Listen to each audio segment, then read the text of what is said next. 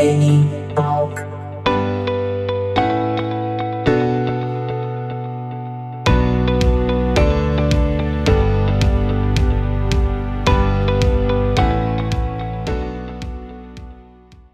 Estamos aí com ela, Jennifer Panizon, no Nene Talk. Muito obrigado, Jennifer, por aceitar o convite. Obrigada eu. Eu agradeço pelo convite. Certo. Jennifer, eu sei sobre você.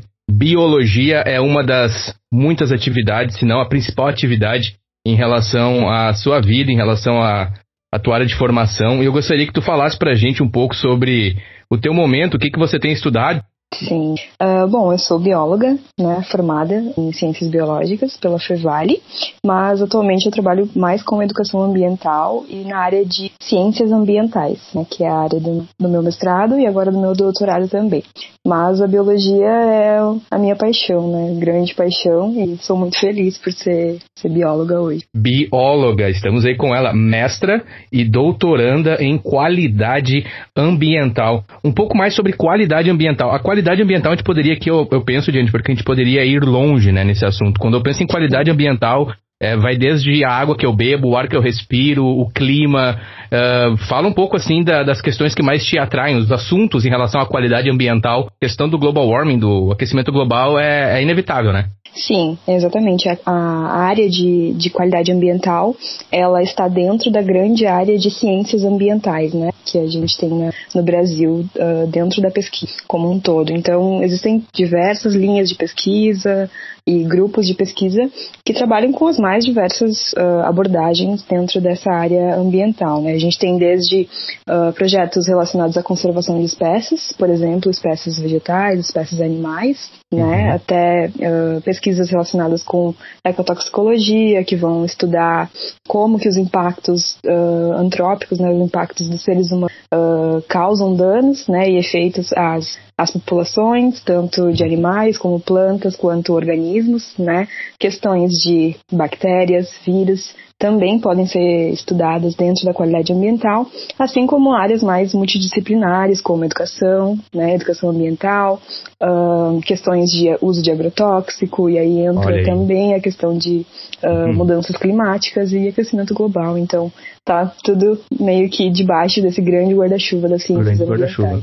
Perfeito! Então é o que eu respiro, o que eu como, o que eu bebo, praticamente é tudo, né? Eu tava me, me preparando para essa conversa e eu pensei, cara, biologia, bio, bio é tudo, mano. Parar pra pensar é tudo, tudo envolve, tá tudo dentro da. Se tu parar pra abrir mesmo, assim, o, o, o horizonte, é, tudo é relacionado, né? Inclusive, Inclusive, a, um dos maiores temores, aqui eu vou bem longe agora, tá? Simplesmente porque veio na minha mente. Inclusive, um dos maiores temores da humanidade é as armas biológicas, né? As, a, a, quando tu usa a biologia, tu usa, é, enfim, para danos, a, a, fins de realmente uhum. tu conseguir, assim, o um potencial humano de destruir o planeta através de uma guerra é, nuclear, digamos, bio, né? Uhum. Enfim, mas, mas, vai lá. Não, a questão da, dessas armas biológicas está mais no sentido da, da nossa capacidade de modificação né, genética, uhum. tanto de plantas quanto de organismos como bactérias e vírus, né, que estamos aí né, enfrentando Sim. um grande problema. Então, essas, esses conhecimentos né, acerca da biologia dos, dos organismos, por exemplo, de poder uhum. replicar, reproduzir esses organismos em laboratório, né, isso pode, uh, em mãos erradas, né, pode acabar Uh, sendo utilizado assim para fins não tão honrosos, digamos assim. Destruição acabar... em massa, por exemplo, né? Destruição em massa. Essa, isso aí é, é. O, uhum. é, a especialidade do ser humano, se autodestruir. Exato. Mas não, não é esse o ponto, ouvinte. não é esse o ponto. Foi eu, Nene, que abri essa aba porque veio na minha mente mas o principal foco aqui vai ser biologias, biologias, biologia e a gente vai falar mais à frente no assunto de micro microplásticos. Mas antes, quero falar contigo, Jennifer, sobre os projetos que você se envolve. Vamos iniciar com Eco Ferrabras. Fala um pouco pra gente sobre esse projeto. Uhum. Bom, eu trabalho como voluntária, né? Sempre trabalhei como voluntária desde a graduação, então é, é, é muito satisfatório para mim poder estar envolvida em diversas atividades uh, juntamente com as atividades de pesquisa, né, uh, na universidade. Então, a Eco Ferrabras, ela surgiu a partir de uma oportunidade que eu tive de trabalho em Araricá, junto com a Emater, né, que é um órgão do governo aqui do Brasil que trabalha com extensão rural, né, com propriedades rurais. Então, eu conheci a Eco Ferrabras através da Emater e A Ecoferrabras é uma associação de produção uh, orgânica agroecológica. Então, uhum. existem diversos produtores, ela é de Sapiranga, mas existem produtores de outros, outros municípios, como Monreuter, Campo Bom, um, Novo Hamburgo também já teve, né? Dois uhum. Irmãos, enfim, aqui do, da região do Vale dos Sinos, né? E Perfeito. são produtores, então, que, que agricultores e agricultoras, né, que trabalham com a produção de alimentos orgânicos, né, e agroecológicos, então numa base mais ecológica, né, justamente sem a utilização de insumos uh, químicos, né, agrotóxicos. Plástico.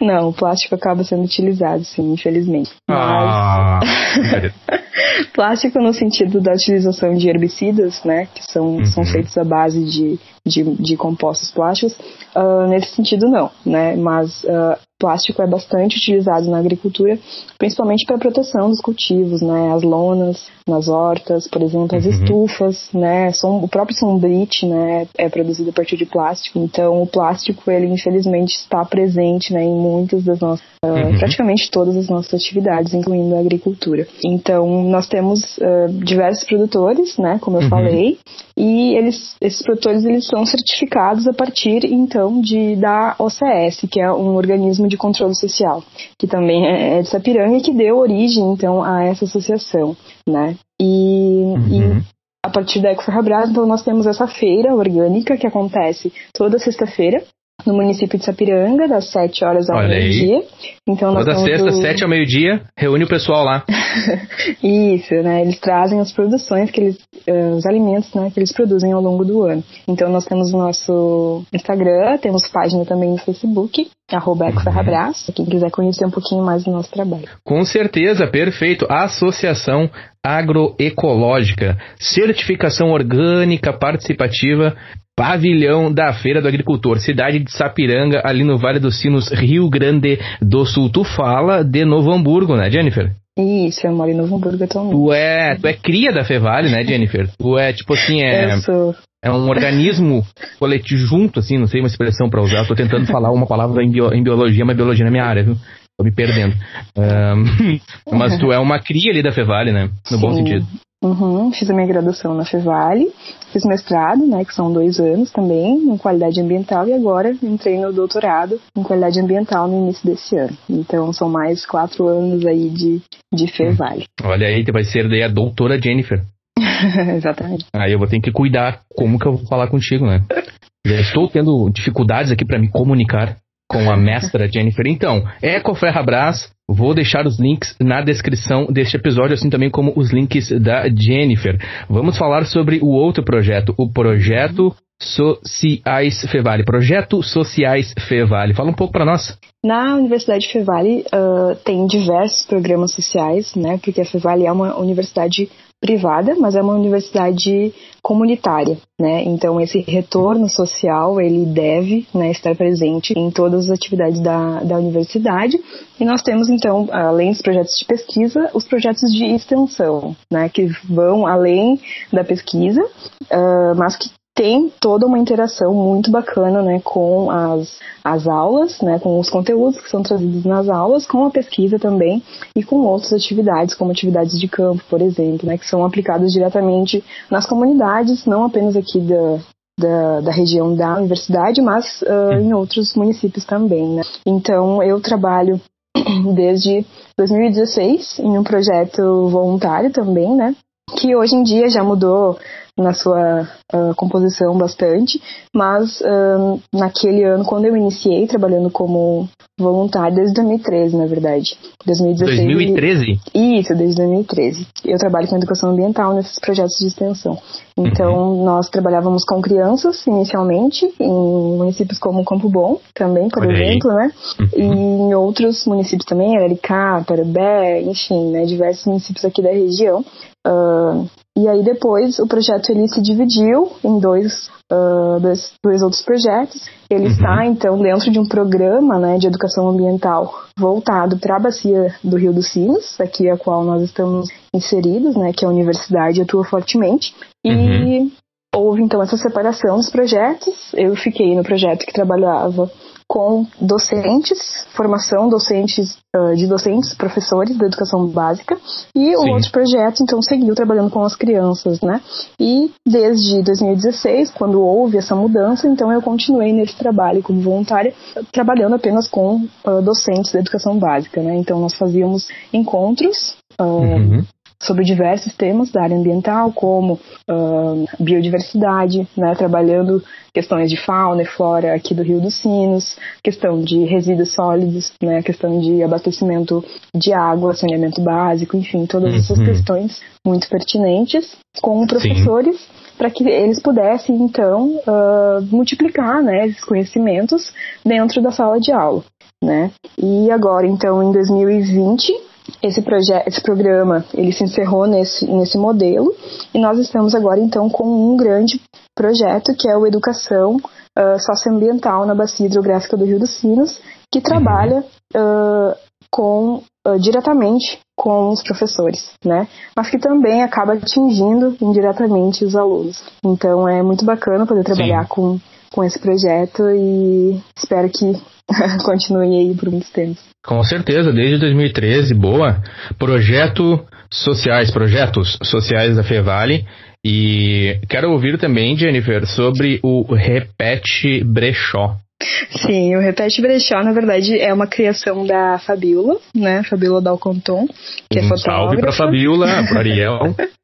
Exato, Ariel, companheiro da Fabi, e da Ananda Henkel, né, que era irmã do Ariel. Então, elas uhum. uh, iniciaram essa ideia uh, que partiu, na verdade, de uma, de uma necessidade de, de, de conseguir uma, uma grana para viabilizar a, a viagem deles, né, para Irlanda, uhum. que ainda não aconteceu, mas que vai acontecer vai. em breve. Em breve. Então, uh, pensando também nessa questão de, de termos, né, muitas roupas paradas em casa, coisas sim, sim. muito boas, né, de boa qualidade, uhum. que a gente acaba não utilizando também. E nós sempre, uh, eu particularmente sempre doei muita coisa, né? Uhum. Então, eles também, mas uh, a gente acaba acumulando, né, muita coisa que não precisa em casa. Sim. Então, uhum. uh, esse brechó ele, ele, surgiu dessa dessa ideia, né, de, de dar um novo uh, um novo corpo para essas essas peças. Então a gente acabou uhum. juntando um pouquinho de cada cada cada menina, né? Mas depois chegaram o, roupas também masculinas, enfim, né? Para outras uhum. outras para todo mundo, né? Na verdade, Sim. não existe essa essa questão de divisão de gênero, né? Sim. Mas uh, começamos a coletar então outras roupas, elas ficaram responsáveis pela questão da, das fotos, né, de produzir as fotos, postar no, no Instagram do, uhum. do brechó também, e eu fiquei mais responsável pela questão da divulgação, né, eu criei a arte do, do brechó, então, e auxilio também nessa questão da, da divulgação no Instagram, que é basicamente o que eu faço também para a Eco Ferrabras, né? A gente uh, tem mais de um ano e pouco, né, que não, não se reúne, digamos assim, sempre teve muitos cursos, muitas capacitações, muitos mutirões, né, nas propriedades, uhum. e uh, devido a essa paralisação a gente acabou ficando mais focado só na, na questão da divulgação, né, que é o que eu tenho feito também, tanto para a Ferrabras quanto para o Brechó. Perfeito, então se eu entendi, o Eco Ferrabras, ali ele tem a base na cidade de Sapiranga, o pessoal se reúne nas sextas-feiras. Eles estão se reunindo nesse período, lembrando aos ouvintes que estamos falando em junho de 2021, estamos passando por uma pandemia, o ouvinte que está nos ouvindo no futuro. Está acontecendo lá as reuniões, Jennifer? estão acontecendo as feiras, né? Uhum. Que, que as feiras, na verdade, elas pararam por, eu, se não estou enganada, foram, foi um breve momento uh, no ano passado, onde uh, estava aumentando muito o, o número de casos, né, aqui na nossa região. Então, uhum. nós paramos por algumas semanas, mas pensando que as pessoas precisam, né, continuar tendo, precisam continuar comendo, precisam, né, e dependem Importante. dessa dessa uh, dessa oferta de alimentos, né? E uhum. nós também, os produtores também se organizam o ano inteiro para produzir né? Então, pensando também uh, nessa questão de ter que escoar esses alimentos produzidos, né? É uma geração de renda, muitos deles trabalham só com isso, né? Então, a gente parou por algumas semanas, mas conseguimos voltar aos poucos, uh, com uhum. todos os cuidados, né? Sempre de máscara, sempre utilizando álcool gel, uh, cuidando bastante a questão da, da circulação das pessoas, né? Uhum. Prédio sempre aberto também para circular um ar, então que é importante. E, uhum. Então nós continuamos fazendo a feira, né? Com esses, com esses cuidados e tem, tem funcionado muito bem desde então. Toda sexta-feira, qual horário mesmo? Das 7 às 10, é isso? Das 7 ao meio-dia das 7 ao meio-dia, na cidade de Sapiranga. O pessoal se reúne é, próximo ao centro ali, né? É uh, no pavilhão da Feira do Agricultor uh, convencional, uh, colonial, uhum. da Feira Colonial, na verdade, que acontece nas quartas e nos sábados. É ali do lado do. Perto dos, do CFC, ali, uhum. perto da Brigada Militar, naquele Perfeito. Bem centralizado na cidade de Sapiranga. Os projetos sociais da Fevale, para mim ficou claro, né? Tem esse acompanhamento, você é, participa não somente com os alunos, mas também com os professores, e pelo que eu entendi, existe uma parte de conscientização também, né? É, relacionada à, à questão, como tu citaste ali, do, do Rio dos Sinos, da importância do cuidado, da preservação, do saneamento básico. Bacana, projetos sociais Fevales, repete brechó, com as gurias ali de Araricá. o Repete Brechó, ele, ele é baseado em Araricá? Uh, sim, é lá, lá em Araricá. Uhum. Perfeito.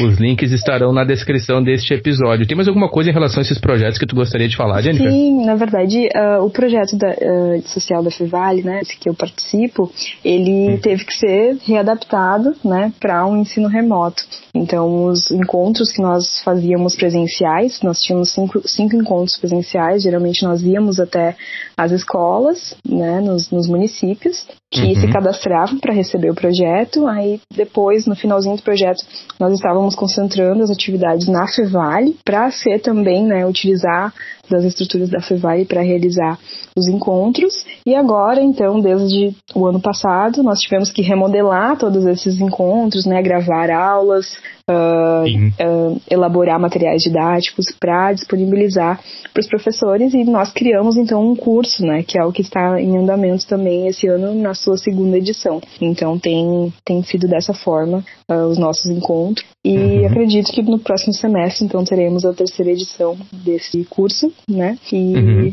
Todos os detalhes, então, estarão, uh, serão divulgados posteriormente. Isso na tua rede social, imagino. Isso. Uhum. Tá, perfeito. Eu, eu pergunto para ti, por exemplo, o ouvinte tem interesse em participar. Então ele fica de olho ali no teu Instagram ou entre em contato contigo para uma próxima oportunidade. Tem algum tipo de é, como é que eu posso dizer? Todo mundo pode participar ou, ou tem uma certa restrição? Como é que funciona para a pessoa participar? É, na verdade, esse curso, né, desse projeto, ele é voltado para professores da uhum. educação básica. Então, okay. uh, independente né, da, da matéria, digamos assim, que a, que a pessoa esteja lecionando, né? Ele é um curso aberto para qualquer uh, professor ou docente, uhum. né? Pode ser de uhum. curso técnico, pode ser de universidade também, uh, mas a gente dá, dá preferência para professores da educação básica, né? De qualquer uh, matéria, digamos assim, qualquer ano também. Então, Entendi. são mais que convidados. Entendi. Ou seja, podcaster não é bem-vindo. tá bem claro. Não. Obrigado. Tô brincando. Uh, vamos lá, então. Vamos lá. Eu quero falar contigo ali também, Jennifer, se quiser falar sobre lives PBGQA. Me ajuda, lives PBGQA. ah, as lives do, do nosso programa, assim, uh, o programa de qualidade ambiental, ele todo semestre, ele procura trazer Uh, lives, né, uh, para justamente divulgar as pesquisas que estão sendo feitas na universidade. Então, uhum. ano passado a gente teve diversas lives, foi muito bacana, a gente teve um retorno muito legal também uh, do público, né, da comunidade, porque essas lives elas são abertas à comunidade, elas acontecem no Facebook e eu, se não estou enganada, também com transmissão no YouTube. Então é uma oportunidade muito bacana dos uh, alunos, né, dos acadêmicos de divulgarem as suas pesquisas, né, o que está sendo feito, né, dentro uhum. das universidades, porque, da universidade, porque muitos são bolsistas, né, CAPES, bolsistas do governo, então é, é muito bacana que haja essa, essa divulgação científica justamente para também dar esse retorno social, né, é uma, é uma das maneiras de dar esse retorno social. Então, serão também divulgados no próximo semestre, né, e acredito que serão muito bacanas também. Show de bola! Deixa eu aproveitar agora que o meu coração está emocionado aqui com tudo isso que tu nos falou e nos compartilhou. Eu quero te agradecer, Jennifer, é, não apenas por você na minha vida, pela nossa amizade, mas pela tua escolha. Né? A gente já conversou alguns momentos sobre a tua formação em off e o quanto eu admiro, porque biologia, vamos lá, assim como a pessoa que opta por uma outra disciplina. Porque hoje o hype é o quê? Hoje o hype é TI. O hype é TI, é TI. Quando eu digo hype é o mercado, no geral. E Sim. o biólogo, uhum. o biólogo, o biólogo. Tá, eu, Nene, vou falar aqui, por favor. O biólogo ele escolheu sofrer, ok?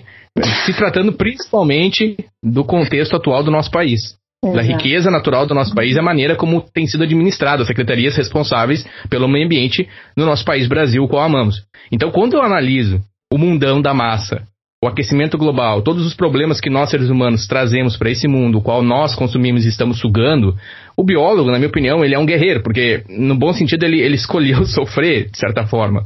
Porque uhum. tem muitas lutas, ainda às vezes eu te perguntava assim, mas Jennifer, como assim? Tipo, é um tipo de luta que tu vai passar o teu período de vida aqui e vai continuar as outras gerações lutando e você tá carregando essa tocha, essa chama. Então eu quero te agradecer por você ser bióloga, por você continuar, não apenas ser bióloga, mas ser mestra e agora estar doutorando. Eu admiro muito isso. É, assim, no meu círculo de amizades, eu tenho muitos amigos. Você é a única que eu conheço que está nessa guerra, nessa peleia, digamos assim, na área de biologia é, como os ouvintes já perceberam aqui, muito bem instruída, engajada em, e não é apenas aquela questão de sou bióloga para colar o adesivinho no carro, não, realmente vai lá e faz acontecer. Então, muito obrigado, Jennifer, é, não só por mim, mas eu tenho certeza por todos os ouvintes do podcast do Nene Talk, que está disponível nas principais plataformas de streaming e também no YouTube, Facebook, Instagram, basta pesquisar por arroba Nene Talk. E Jennifer, nesse clima, nessa vibe de gratidão, eu quero que você fale sobre o Let's Practice for the Environment every Wednesday at 6:30 p.m. Ok, uh, te agradeço pelas palavras. Também fico emocionada em te ouvir falar, né? Sabe o quanto eu te considero nessa minha caminhada. É uhum. É muito bacana poder trocar essa ideia contigo de novo. E a gente sempre fala, né, entre os nós da, da classe, né, dos biólogos e biólogas, que a gente ama muito, né, a biologia, porque Sim. realmente... Sim, não tem outra não, explicação. É Ou vocês são todos psicopata. Desculpa, os biólogos, os colegas... Não, não faz sentido. Sabe?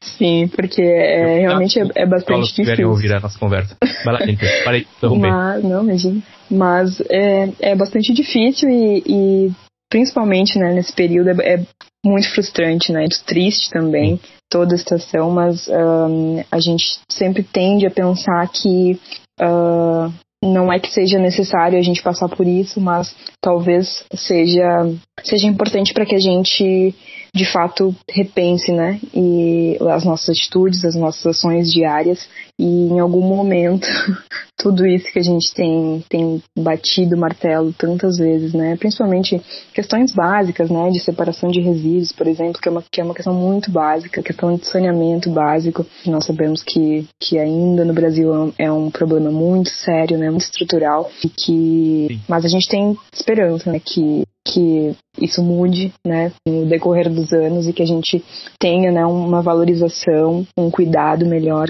um respeito, né, melhor com o meio ambiente, com a natureza do Brasil que é tão maravilhosa e tão, tão diversa e única, né, no mundo inteiro. Então, é, é, é por isso, é por isso que a gente continua trabalhando. Perfeito. E nos fale sobre o Wednesday Practice for the Environment. ok, sim. Uh, nessas minhas andanças né, acadêmicas, a gente sempre se depara com muitos, muitos eventos uh, internacionais, nacionais também, né? Tem sido, tem mudado um pouco essa questão dos eventos acadêmicos de, de, de pesquisa, tem sido muito mais inclusivo, né? Muito mais uh, multidisciplinar, mais uh, aberto também a, a outras áreas, outras instituições. E a gente sabe que ter o conhecimento de outros idiomas é muito importante, não apenas do inglês, né? Mas que uh, inevitavelmente a gente na graduação, na pesquisa, a gente vai se deparar com algum momento que a gente precisa falar uh, inglês, precisa se comunicar, né, uh, uhum. com pessoas de outros idiomas. Então, o inglês acaba sendo, por ser, né, globalmente difundido, acaba sendo a ferramenta mais fácil, né? E então pensando né, nessas minhas participações em eventos em que eu tive que desenrolar o inglês, uh, eu decidi então né, criar esse grupo de, de conversação mesmo, é uma conversa, né, é um bate-papo, não é uma aula, né, não é essa a intenção do grupo, mas a gente então se reúne todas as quartas-feiras, né, nós temos um grupo já uh, bem expressivo, bem diverso também, uh, uhum. dentro da área ambiental, né, e a gente escolhe então um tema para debater toda quarta-feira e a gente conversa por uma hora, uma hora e meia sobre esse tema em inglês, então é muito bacana, né, deixo também meu convite aqui para outras pessoas, eu sempre posto no, nos meus stories uh, o link para participação e o, e o tema né, que vai ser conversado na próxima semana. Então, para quem é da área ambiental, para quem não é da área ambiental também, né, e tem afinidade com, esse, com esses temas, pode, uhum. pode participar. Perfeito, vocês utilizam o Google aplicativo, né, Google Hangouts. Meet. Pra... Meet. Isso, uhum. Hangouts era o, o antigo, É né? verdade, a antiga, o Google Meet, perfeito. Para fazer a junção da galera online e geral se reúne para praticar o inglês. E também, no meu caso, eu estarei é, participando para aprender novos vocabulários, porque tu compartilhou comigo o material dessa que será a reunião dessa semana e eu dei uma olhada, tem muitas palavras ali que eu realmente não conhecia. Então, é, eu vou atrás e pesquiso. Isso é, é muito bom pro listening, para você participar. A questão social também, questão da saúde mental, você está dentro de um grupo conversando, ouvindo. Eu acho que vale a pena, sim. Parabéns por essa iniciativa, Jennifer. E vou participar, já estou participando. E é nós, cara. Um, Obrigada, every Wednesday, seis e meia, né? Seis e meia Exato. no horário de Brasília. E aí os links, é, você compartilha o link da, da reunião no teu Instagram, correto? Isso, exato. Show de bola. Todos os links aí das redes sociais da Jennifer Panizon estarão na descrição deste episódio. Jennifer, a gente então falou sobre os projetos que você é envolvido, sobre a questão da honra, né, da, como é que eu posso dizer, do amor à biologia. e eu gostaria de falar contigo sobre aquele que, na minha opinião, é um dos nossos maiores inimigos na história contemporânea, que é o plástico, né? A gente estava conversando ali sobre o Eco Ferrabras e eu fiz o infeliz comentário de sem plástico e você não é quase que impossível sem o plástico, infelizmente, devido à maneira como a indústria funciona e enfim.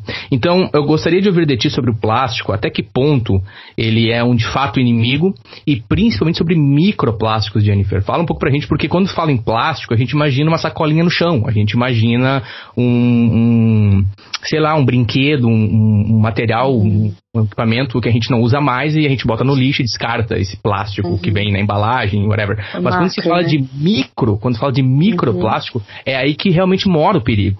Porque, me corrige se faz sentido, e aí eu vou abrir o microfone para você é, dissertar e falar o quanto você quiser. Nós estamos comendo microplásticos. Faz sentido isso?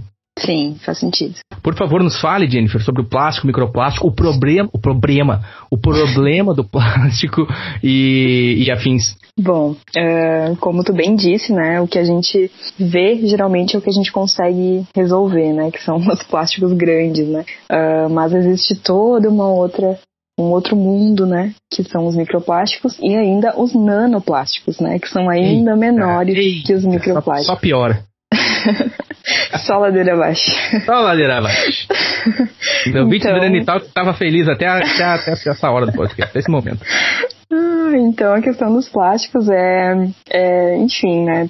Acredito que, que quem está ouvindo, né, quem irá ouvir o podcast, uh, em algum momento vai ter ouvido falar ou visto alguma coisa sobre a questão da poluição plástica no, no mundo inteiro, né? E é de fato um problema muito sério e que não tem sido tão uh, tratado seriamente, né, pelos, pelos órgãos uh, responsáveis no Brasil, muito menos, né? Mas temos, sim, grandes iniciativas e iniciativas importantes, né, nesse sentido. Mas, uh, começando, né, pelo começo, da onde que surgiram, né, os plásticos na minha vida. Eu sempre trabalhei com resíduos uh, sólidos, né, uh, na questão da educação ambiental.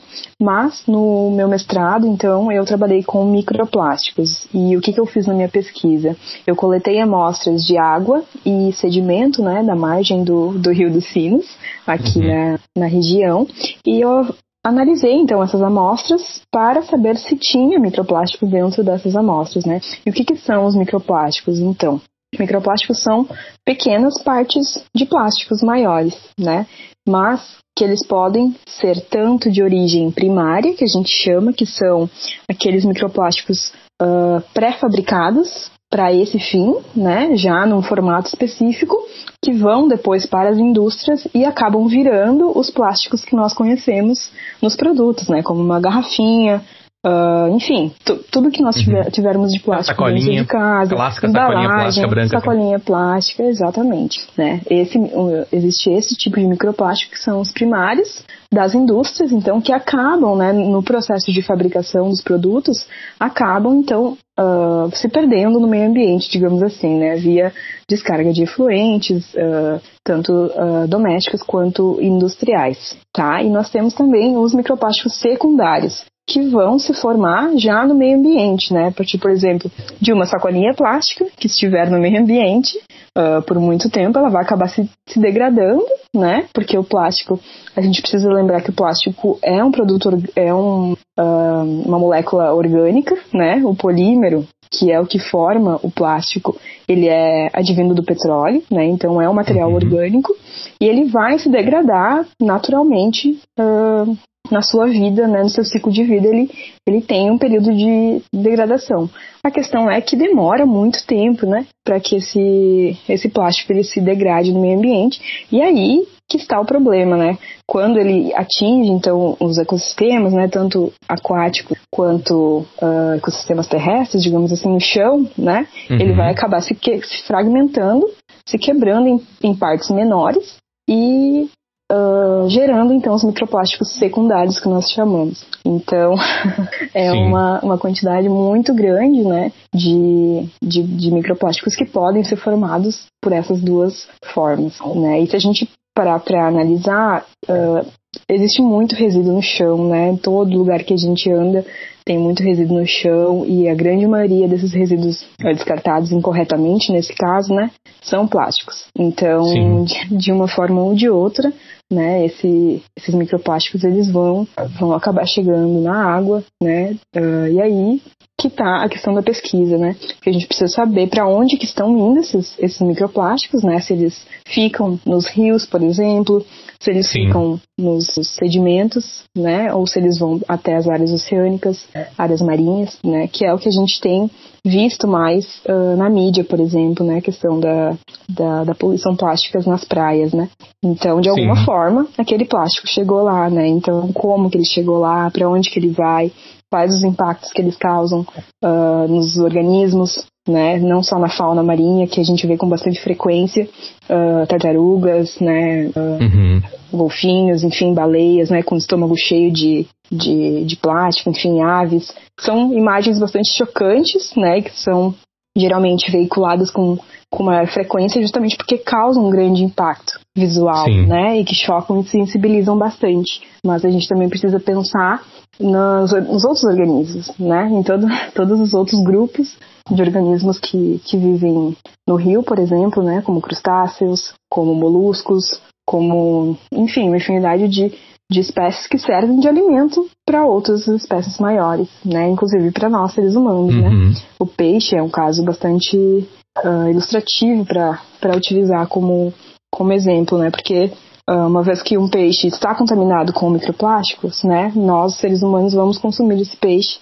Então, esse microplástico ele pode ficar uh, retido dentro uh, dos nossos tecidos, né, dentro dos nossos, nossos órgãos, assim como ele pode ser uh, eliminado novamente para o meio ambiente. Então, é um ciclo Sim. que nunca termina, né? E aí que está a importância da pesquisa, né? E do investimento na pesquisa, porque a gente precisa saber até que ponto, né, esses microplásticos uh, são um risco, né? Apresentam um risco para a nossa saúde. Sim, esse é um assunto muito relevante e é uma situação uh, de urgência, se eu puder usar essa expressão, porque está acontecendo. A nossa geração ela está sendo é, contaminada. Quando eu te escutei falar ali em relação ao mar, por exemplo, eu imagino, Jennifer, tu me, me corrige se faz sentido ou não. Por exemplo, a sacola de plástico ou qual, qual, qualquer que for o material de plástico que chega no oceano através do, de um arroio, através de um, de um córrego que, que desemboca no, no mar ou próprio ser humano e diretamente com contato com o mar, na praia. E esse plástico, ele então, ele vai de encontro às rochas. Vamos usar essa expressão, tem as rochas na, no mar. E aí ele vai uhum. de encontro às rochas, ele começa a se degradar, e aí a produção de sal dessa rocha vai ser contaminada, porque esse plástico estava ali, se degradou nessa rocha, foi tirado, coletado, enfim, de alguma forma extraído o sal para o consumo humano, e agora você vai analisar esse sal, você tem microplásticos nesse sal, uhum. que a gente está se alimentando, eu coloco ali no meu, na minha refeição e agora esse microplástico está dentro do meu organismo. E o plástico, eu entendo ser um grande problema quando ele encontra o organismo humano, né? Exato. E a, as sacolinhas plásticas uh, nem, sem, não, nem são tanto problema, né? Mas a gente uh, tem nos estudos, por exemplo, a grande maioria das, dos microplásticos que a gente encontra uh, são fibras, né? Oriundas das, dos tecidos, das roupas, hum. que são fabricadas a partir de, de polietileno, né, principalmente de nylon uhum. também, existem muita roupa a partir de nylon, elastano, né, que é um outro tipo de, de plástico também, né, uhum. então, uh, e essas fibras, por serem muito pequenas, muito leves, elas acabam viajando por muitos e muitos, muitos quilômetros. Então, por isso que o ar, por exemplo, a, a questão dos ventos, né, das correntes, a questão da chuva também é um outro problema, porque acaba, então, levando essas fibras também para outros ambientes, né, nós já temos Inclusive, um dos pontos da minha, da minha pesquisa era lá em Caraá, que é onde tem a nascente do Rio dos Sinos, né? Que uhum. é uma uhum. área rural, predominantemente rural. Não tem tantos, se a gente for comparar com uma uh, com Novo Hamburgo, São Leopoldo, que já é uma área mais baixa, né, do Rio. Não tem Sim. tanta influência, né? Uh, da urbanização, né, do desenvolvimento da, de uma cidade, por exemplo, mas lá em cima já tem já tem microplásticos, né? Eu encontrei uh, partículas lá. Então, como que essas partículas chegaram até lá? Né? Provavelmente por causa das, das questões uh, aéreas, né? Então, uh, existem a, a, questão, o problema é muito complexo, né? Como a gente já Sim. conversou, assim, existem diversas formas desses microplásticos chegarem até os ambientes, né? E entrar em contato com o ser humano. E não apenas a questão física, né? Da partícula que pode causar uh, um dano, né? À, à, nossa saúde, mas a questão dos aditivos, né? Que são utilizados no, nos plásticos para que eles sejam produtos, né? Porque Entendi, o processo tenha... químico. Uhum. Exato, para que a gente tenha uma garrafinha, né? Uh, Isso. Uh, dura, digamos assim, um plástico duro, né? Uhum. Que dure muitos anos, né? E, e foi justamente por causa dessas, dessas características que os plásticos eles uh, ficaram tão uh, famosos, né? E houve uma, uma explosão na, na produção dos uhum. plásticos, principalmente ali depois da junto à Revolução, Revolução Industrial, né, uhum. 1950, por ali, uh, ah, 60 também. Então, a gente tem ah, uma, uma, diversidade muito grande e os plásticos, de fato, eles, eles facilitaram, né, muito a nossa vida. Então, existem Sim. muitos benefícios sociais uh, uh, aliados, né, à produção Sim. de plástico, principalmente na questão médica também, né, a questão dos descartáveis. Então, foi um avanço muito, muito importante. Mas a questão é que nós produzimos tanto tanto, tanto, que uhum. acaba, né? Não, os municípios acabam não dando conta de fazer a, a, reciclagem, por exemplo, que é uma das maneiras, né, de, de tratamento desse, uhum, desse de minimizar plástico. esse problema. Uhum. Exato, de minimizar o problema. E muito disso acaba sendo descartado uh, no meio ambiente, né? Então, além do problema lá nas indústrias, que acaba também gerando microplásticos, né? Então, uhum. são, são muitas questões envolvidas, né, e que precisam ser pensadas em conjunto para conseguir resolver, conseguir controlar nessa não, não de controlar, mas minimizar os efeitos uhum. dessa, dessa poluição no meio ambiente. Perfeito, perfeito. Estou aqui refletindo e pensando no que eu acabei de comer hoje e quantas partículas, possíveis partículas é, eu ingeri. Um, incrível. É, muito obrigado por é, explicar com tanto detalhe e paciência. E eu gostaria de ouvir de ti também sobre o período que tu esteve em Portugal estudando. Era relacionado a microplásticos? Sim, durante o mestrado eu fui orientada por uma professora de Portugal, que é a Paula Sobral, que é uma pesquisadora que trabalha com, com microplásticos já há 10 anos, então ela tem um, vasto conhecimento em relação uhum. a esse tipo de, de material. E eu tive então essa a oportunidade de passar 10 dias lá em Portugal uh, junto com a equipe né, do, do MARI, que é o Centro de Estudos de Ciências do Mar da Universidade Nova de Lisboa, uh, justamente para aprender mais sobre né, microplásticos e aprender um pouquinho também das técnicas de laboratório que eles estavam realizando uh, nos estudos, né? Porque Sim. eu fui a primeira pessoa na, na Fevale a trabalhar com essa temática, então Uh, digamos que eu tive que aprender tudo, tudo do zero, né? Não, não, não era minha área de, de especialidade, né? Eu nunca tive uhum. esse contato com, com microplástico, né? Imagina, então, foi a primeira, que... pioneira. Exato. Uhum. Tive Muito que buscar, bom. né, muitas informações e, e ter ido para lá foi uh, foi uma, uma oportunidade muito bacana, né? Agradeço também a minha família por todo o apoio principalmente financeiro, né? Uh, só foi possível essa viagem pela ajuda deles, né? Uhum. Então foi muito bacana mesmo, assim, aprendi muita coisa mesmo em pouco tempo, né? Uh, o ideal teria sido ficar uh, alguns meses lá com eles, mas enfim, a gente faz o que consegue, né? uhum. E foi, uhum. foi realmente muito bacana, porque quando eu voltei, aí Uh, infelizmente, uh, precisei ficar um tempo afastada do, do, laboratório, mas quando eu consegui voltar a fazer a minha parte prática, então eu já tinha né, todo esse uh, conhecimento, esse arcabouço de, de informações que eu tinha adquirido lá. Então foi muito bacana ter tido essa experiência para a evolução da minha pesquisa. Sim, e fala um pouco da tua pesquisa de doutorado. Agora no doutorado eu continuo nessa temática do, dos plásticos, né? Mas não somente a questão do, dos microplásticos. Então, como eu falei lá no início, né, a agricultura ela utiliza bastante material plástico uh, nos seus cultivos, né, durante o ano. Então, como eu gosto muito dessa questão da, da agroecologia, né, da agricultura, de uma alimentação uhum. mais, mais uh, natural, mais saudável possível, né, dentro do Sim. possível sempre.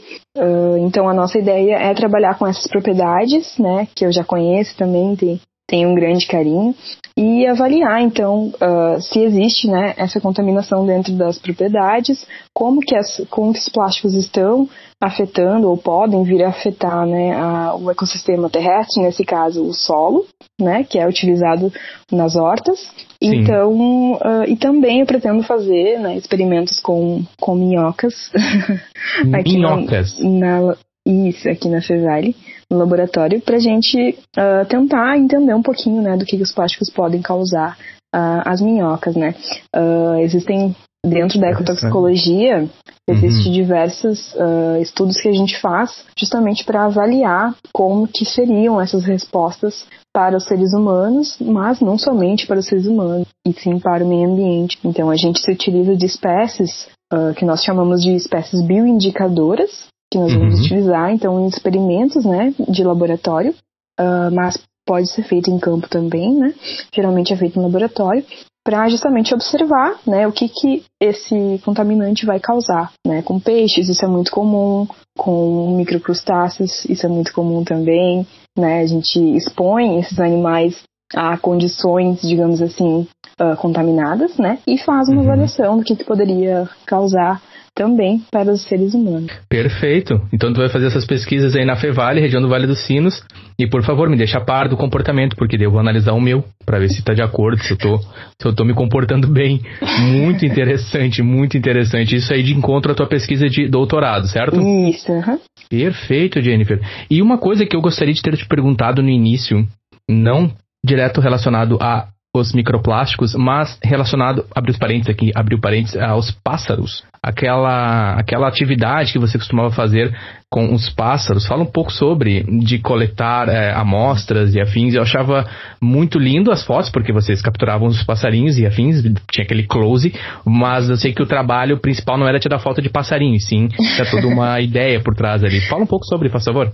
Exato, sim. Uh, uma das uh, áreas né, da qualidade ambiental, ela é então a, avaliar a utilização de espécies justamente como bioindicadores né, de, de qualidade de um determinado ambiente, digamos assim. Então, esse trabalho de mestrado, que foi um trabalho muito bacana da minha colega e amiga Joana Tomazelli, uh, a gente avaliou justamente a utilização das aves como bioindicadoras de qualidade ambiental. Então, uhum. o que, que a gente fazia, né? Nós uh, íamos para campo, né? Ela tinha três áreas bastante diferentes, assim, do ponto de vista uh, ambiental, né? Uma área mais preservada, ali em Taquara, na nascente do Rio da Ilha. Tinha uma uhum. outra área, eram três áreas distintas, né, do ponto de vista da qualidade ambiental. Uma área uh, mais preservada, uhum. na foz do Rio da Ilha, uma área uhum. que estava dentro de uma produção de arroz, ou seja, bastante impactada pelas questões de uso de agrotóxicos, principalmente, mas que tinha né, uma área de, de mata ciliar, porque a, a lavoura ficava muito próxima do, de um curso d'água, né, que é o que geralmente acontece em lavouras de arroz, né, e uh, ela variou também outra área uh, urbana aqui em Novo Hamburgo, no Parcão de Novo Hamburgo, que é uma, uh, uma unidade de conservação, inclusive, né? Uhum. Que uh, é bastante importante, né, do ponto de vista ecológico, digamos assim, né? Existem muitas espécies de aves ali no Parcão e, e essa área de fragmento, né, por estar dentro de um ambiente urbano, então ela presta um serviço ambiental muito importante, né? Então a gente uh, coletou, né? Foi nessas, nessas áreas diversas vezes e uhum. nós abríamos então redes com hastes uh, grandes, assim, uh, como se utiliza para morcegos, é né, uma rede bem fininha uhum. e a gente então esperava, né, esperava os animais caírem nas redes e uma das das avaliações que ela fazia era justamente para ver se o ambiente, né, se o entorno da, daquele ambiente estava causando algum dano né, nas aves. Então a gente coletava sangue das aves, né, com todos os protocolos certinhos e acompanhados também por orientação de uma médica veterinária da Fivale, uhum. professora da Fivale, né, então existe todo um, um uma, existem autorizações, né, tanto do IBAMA quanto do do SEMAV para que essas coletas sejam realizadas adequadamente, né? Então a gente não sai por aí uh, coletando os bichos, né? Existem autorizações. Meio uh, gurizada, né? Pra sair por aí armando arapuca e pegar os passarinhos e. Não é por aí. Viu, Nene? Exato, existem então todas essas autorizações que são necessárias, né? E uhum.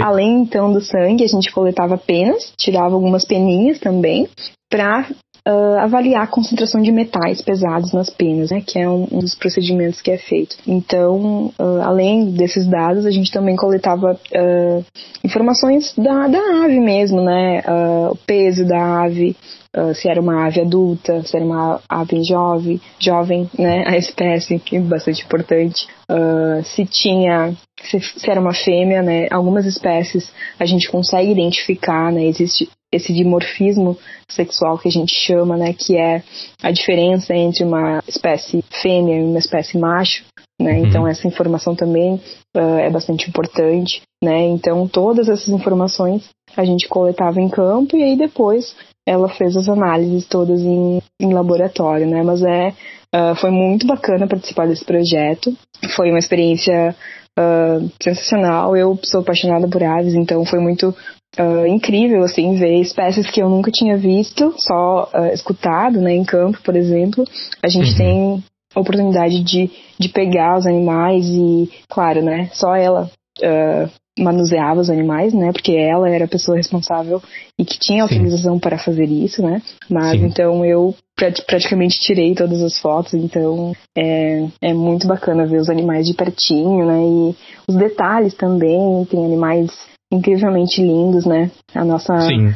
Mata Atlântica é tão rica na diversidade de espécies de aves. Então, Sim. mesmo um sabiá laranjeira, que é uma uhum. espécie muito comum, né? Uh, quando você vê de pertinho, vê os detalhes, as cores, enfim, são bichos incríveis, né? E que merecem muita atenção também da conservação das espécies. Qual é o, o nome da tua amiga mesmo, de novo? Joana menina. Tomazelli. Joana Tomazelli, tu continua com Isso. cinco dedos nas mãos, perguntar para ela se ela continua, porque eu lembro de alguns é, momentos, uns highlights, tinha uns passarinhos, uns passarinhos ali que era muito, mas muito Aí eu imaginava, sabe, que deve estar com os dedos todos beliscados. É, uhum. é, essa é a parte ruim, né? A parte essa é que eles são animais, né? ruim. né? a parte de que eles isso, porque não é, não é agradável, né? Claro que a, a rede ela, ela é muito fininha e ela não machuca, né, os animais. Então, uhum. só que claro, quando você uh, tira o, o, bicho da rede, né, ele acaba ficando nervoso, acaba ficando, Padrão. enfim, uhum. né, é um estresse natural do bicho. E aí aqueles animais que tem um, um, bico um pouco mais avantajado, ou nem sempre, né? A gente teve vários casos de, de espécies muito pequenininhas, assim, mas que tinham muita força no bico. Muita personalidade. Então, acabavam machucando muitos dedos, assim, de sangrar sim, sim. muito, sim. de doer muito, então... Isso, é... Ossos do ofício, né? Mas, é, mas enfim. Eu comento é, isso, mas uh, eu concordo, eu confirmo como alguém que via as fotos e afins o cuidado de vocês, né, uh, em relação ao animal, tudo isso que tu citou, muito importante, todo esse cuidado, esse, esse carinho e essa questão profissional relacionada às autorizações e quem manuseia o animal, é, enfim, fantástico. E no meu ponto ali era é, principalmente a, a, possibilidade de vê-lo próximo, assim, numa foto, num close mesmo, tu vê as cores, os detalhes, a riqueza, a riqueza, como tu mesmo citaste, a beleza do animal. E claro também o benefício do projeto, né, analisar e tentar, de certa forma, é, prevenir e coletar o maior é, número de informações possíveis para estar tá trabalhando em prol do ambiente da fauna, da flora. Jennifer, fechando parênteses dos PIP, eu gostaria de voltar a falar de micro, microplásticos, microplásticos, e te pedir que tu nos oriente, Jennifer. Você, mestra Jennifer Panizon, doutoranda, nos oriente, eu, Nene, o que, que eu posso fazer para ajudar a prevenir, né, na prevenção do plástico chegar a locais como rios, é, oceano, ambientes é, da natureza. O que eu posso fazer, o que eu, Nene, o que o ouvinte do podcast pode fazer no seu dia a dia. Talvez você vai estar falando beabá, talvez algumas pessoas já estão praticando, mas enfim, vamos reforçar o que nós podemos fazer, a nossa parte na prevenção desse que é o problema dos microplásticos. Sim, é, como eu mencionei também, né, é um conjunto de de medidas, né, de fatores que precisam ser, ser, ser tomadas, uh, tanto a nível individual quanto a nível uh, municipal, estadual, enfim, né, a nível de, de país e globo, né, mas uh, pensando nas nossas ações, né, como cidadãos, a gente primeira coisa, não jogar lixo no chão. Acho que é, é, o primordial, né? Você não uh, saber que provavelmente nossa cidade tem coleta, né? Se não é coleta seletiva, mas tem coleta de né? então sempre descartar os resíduos adequadamente, né? Não deixar resíduo exposto de nenhuma forma. Uhum. Uh, diminuir sempre que possível a utilização de, de, materiais que são feitos de plástico, né? E isso inclui praticamente tudo, né? Nossa vida.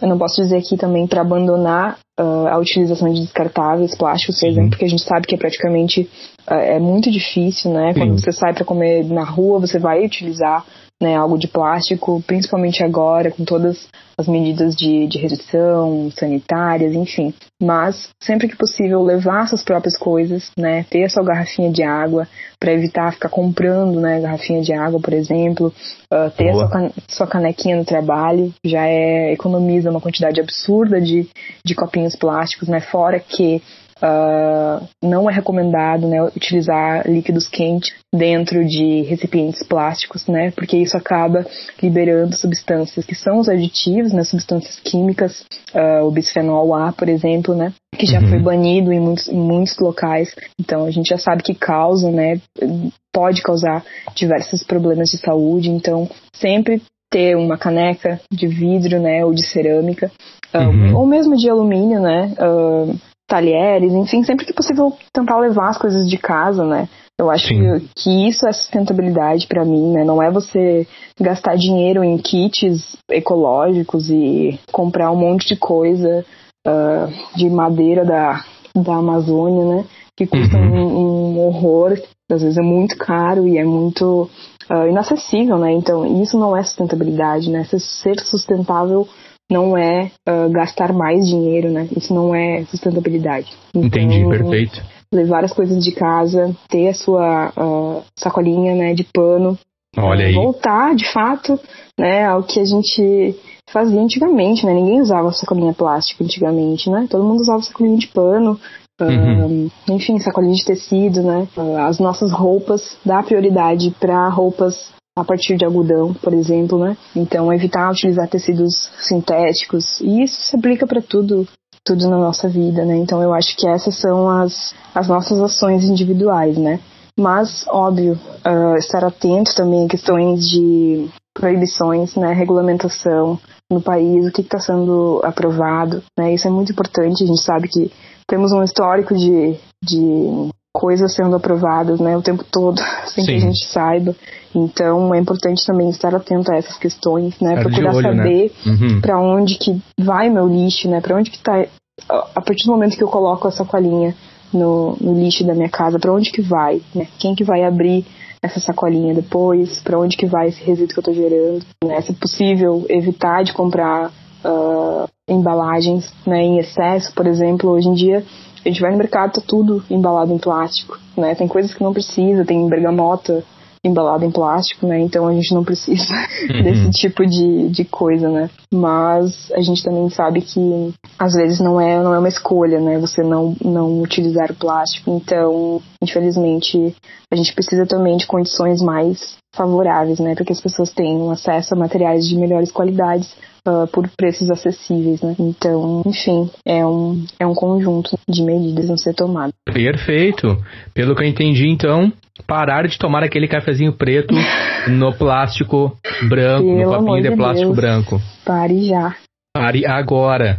E aí ter o seu kit ali, né? Da, a minha mãe, eu lembro que ela fazia é, sacolas, assim, até com calça jeans. As calças jeans do meu pai, que, claro. enfim, iam, iam ser dispensadas no lixo, ela fazia calças, ah, perdão, fazia uhum, bolsas, bolsas, né? Bolsas para ou, ou, cobertas, miolinas, aí juntava tudo as roupas, fazia uma coberta de inverno, 20 quilos coberta, o cara se cobria, conseguia se mexer, tinha que chamar uma pessoa para te ajudar.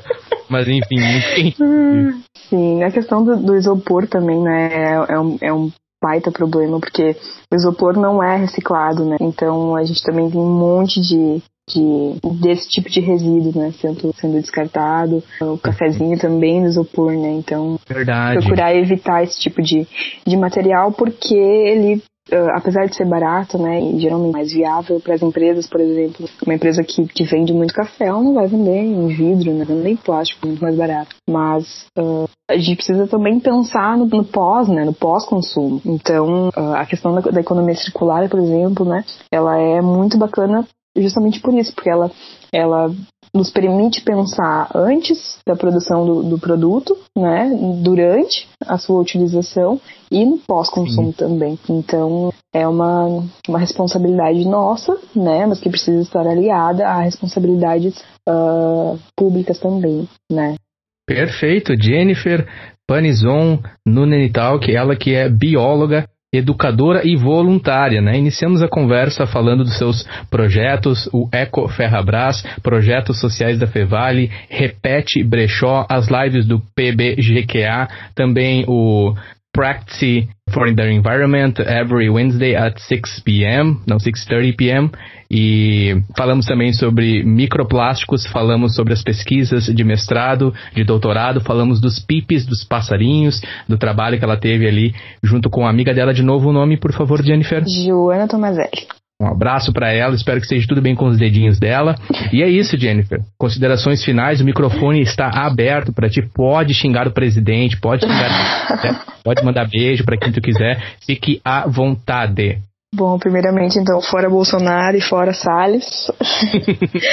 como é de praxe, né? Nos tempos brasileirísticos que estamos uhum. vivendo. Um, gostaria de agradecer, né? Foi muito bacana o papo. É sempre, sempre bom poder falar sobre essas coisas todas que eu que eu falo, né? Mas não apenas não apenas por mim, né? Mas uh, também de instigar outras pessoas, outras mulheres, outras meninas, né? Minha irmã que possa vir a, a escutar também esse podcast, né?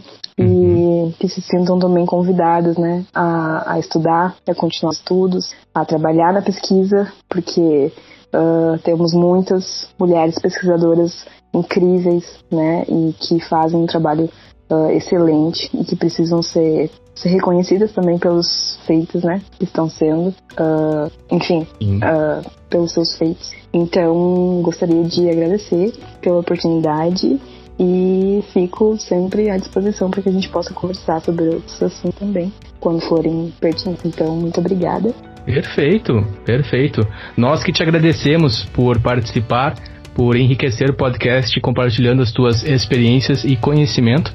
Um forte abraço para ti. Saiba que tem um fã teu aqui. Tenho certeza que muitas pessoas, através desse episódio, estarão te conhecendo, estarão buscando informações através das suas redes sociais. Os links estarão na descrição deste episódio. E você é, de certa forma, também uma inspiração para mim e para muitas pessoas através da tua atividade acadêmica, profissional, do teu voluntariado. Muito obrigado, Jennifer. Segue firme na caminhada e é isso aí, tamo junto. Obrigada, forte abraço, tamo junto. É nóis, tchau.